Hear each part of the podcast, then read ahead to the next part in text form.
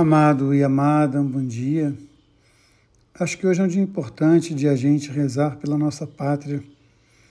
Nossa pátria, pátriazinha, pátria amada, mãe gentil.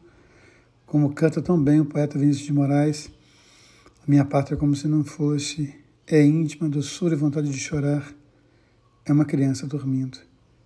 Então hoje ao rezar pela nossa pátria, queremos colocar cada cidadão, cada filho, cada filho dessa terra, na sua diversidade tão grande diante do Deus da vida, para que Ele possa, em abençoando cada cidadão, cada filho, cada filha dessa terra, cada migrante, cada pessoa que vem morar nesse país, que ao derramar sua bênção, sua graça, Ele possa nos fortalecer na unidade, na fraternidade, na solidariedade, na busca de justiça, de amor, de partilha.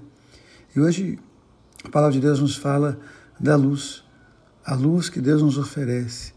Devemos levar uma vida digna no Senhor, porque Ele nos ilumina com Sua luz. Dou graças ao Pai que nos faz participar da herança dos santos, participar da Sua luz. Que essa luz, que esta bênção, que essa unção se manifeste na vida de cada um de nós. Que nós vamos conhecer o Salvador, o seu poder, a sua bênção, como nos fala o Salmo. O Senhor fez conhecer o seu amor, o seu poder salvador perante as nações. Que essa seja uma dinâmica para a vida de cada um de nós.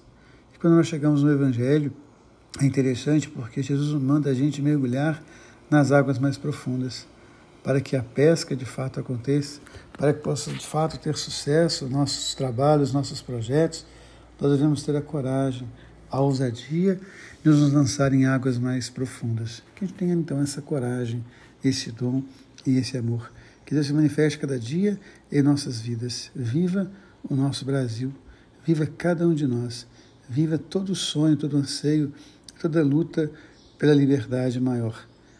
Quando nós tivemos a Inconfidência, que foi um movimento né, chamado libertário, lá no início do século XVII, XVIII, no final do século XVII, início do século XVIII, a grande poeta Cília Meirelles escreveu Romanceiro da Inconfidência, liberdade é uma palavra que o sonho humano alimenta, que não há ninguém que a explique e ninguém que não entenda. Que a gente possa, então, buscar esses anseios e esses sonhos de vida e de liberdade. Um beijo no coração. Deus ama você. Deus ama em você. Amém.